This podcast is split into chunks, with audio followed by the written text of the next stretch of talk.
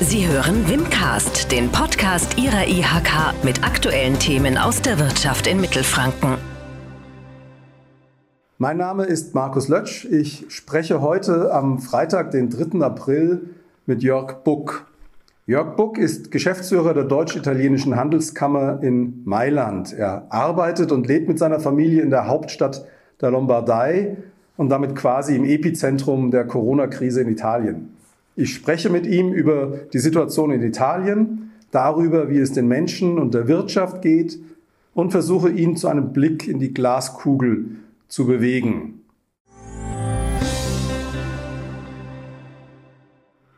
Welche Unterstützung erhalten italienische Unternehmen durch die italienische Regierung? Hier in Deutschland werden ja Summen genannt, bei denen einem schon fast schwindelig werden kann. Eine halbe Billion ist da schon ähm, fast nichts mehr. Wie, wie, sieht das in Italien aus?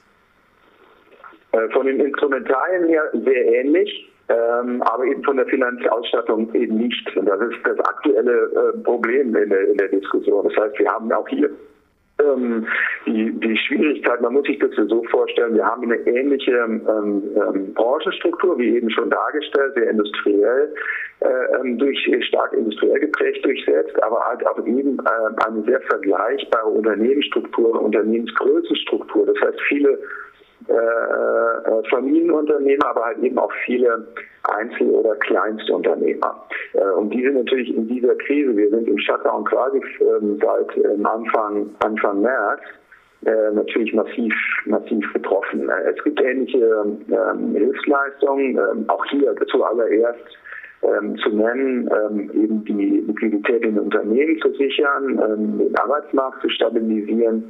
Ähm, aber wir sprechen hier von einem Instrumentarien-Kasten, der insgesamt mit 25 Milliarden ausgestattet ist. Wenn man daneben die Summen äh, Deutschland stellt, ähm, ist es, glaube ich, schon wichtig, immer noch mal den Blick darauf zu heben, dass wir hier eigentlich über eine Problemlösung auf einer europäischen Dimension sprechen müssen. Italien, italienische Wirtschaft, die äh, italienische Industrie ist für uns äh, systemrelevant. Deswegen äh, müssen wir das aus meiner Sicht zwingend strategisch betrachten. Also natürlich auch, wenn es um Hilfen geht, immer wieder gute Antworten finden für unsere Partnerländer. Und Italien ist ein wichtiges Partnerland Deutschlands, auch für die deutsche Wirtschaft. Ähm, insofern ist es wichtig, dort immer auch einen entsprechenden Instrumentarien aufzustellen insbesondere in einer Krise, also wo man in Deutschland ja auch sagt, es ist die schwerste Krise ähm, seit langem. Ähm, Italien äh, ist es genauso. Ähm, man hat Vergleichbares ähm, schon lange nicht mehr erleben müssen. Äh, insofern ist es eine sehr ernstzunehmende, tief einschneidende Krise und ich glaube, es ist wichtig, dass wir ähm, jetzt äh, hier eine Lösung auf europäischem Niveau finden. Dem kann ich mich nur anschließen. Herr Buck, eines interessiert mich noch sehr. Italien ist uns, und Sie hatten es schon angesprochen, einige Corona-Wochen voraus und hat schon viele leidvolle Erfahrungen gemacht, die uns hoffentlich in Deutschland erspart bleiben. Was können, was müssen wir verstehen und lernen? Wie gehen die Menschen in Italien mit der Situation um? Homeoffice ist ja nur ein Aspekt dabei. Und was macht das Virus mit einer Gesellschaft? Verstehen, ist etwas, was, was äh, schwierig ist äh, ähm, ähm, zu verstehen, dass nämlich die exponentielle Entwicklung, also die Aus einer, einer Infektion, also die Ausbreitung einer Infektion.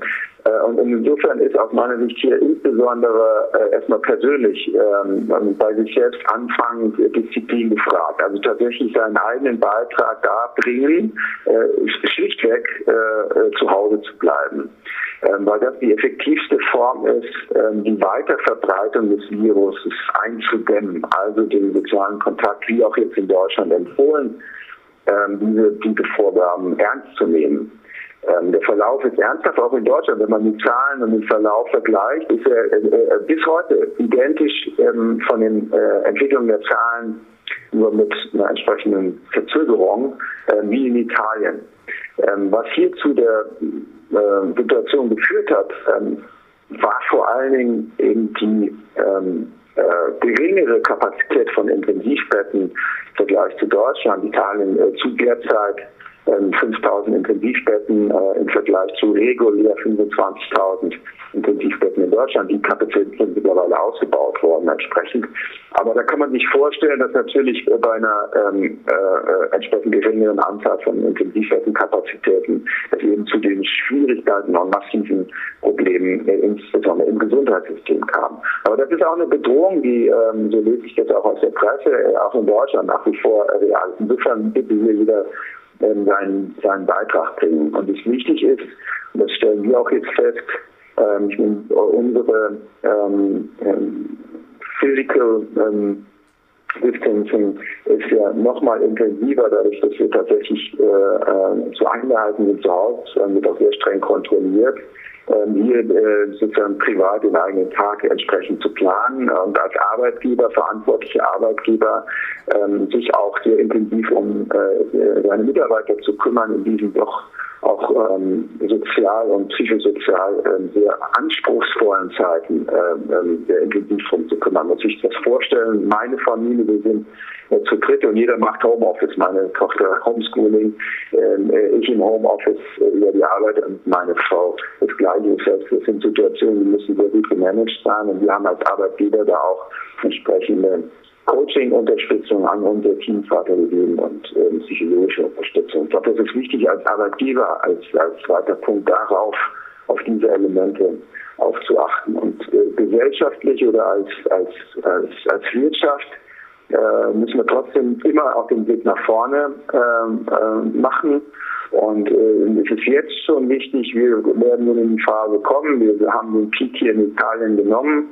Ähm, die exponentielle Entwicklung in der Abentwicklung ist, ist, ist, identisch schnell. Das heißt, wir werden in zwei Wochen voraussichtlich hier auf die Nulllinie gehen. Das heißt, ähm, äh, es heißt aber nicht, dass es zurück zur Normalität geht. Das heißt, diese Post-Corona-Szenario muss sehr gut äh, geplant werden, muss sehr gut koordiniert werden ähm, von der Politik, von der Gesellschaft und auch von den Unternehmen. Also auch Unternehmen müssen sich vorbereiten auf das, äh, was wird sein nach ähm, äh, nach der aktuellen, ähm, nach dem aktuellen Szenario, nach dem, nach dem Distancing, also nach dem Homeoffice und äh, nach der, nach der Krise.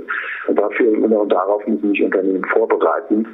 und da kann ich nur zu anhalten, das jetzt schon auch in die Planung mit aufzunehmen und entsprechend zu berücksichtigen. Das war Wimcast, der Podcast der Industrie- und Handelskammer Nürnberg für Mittelfranken.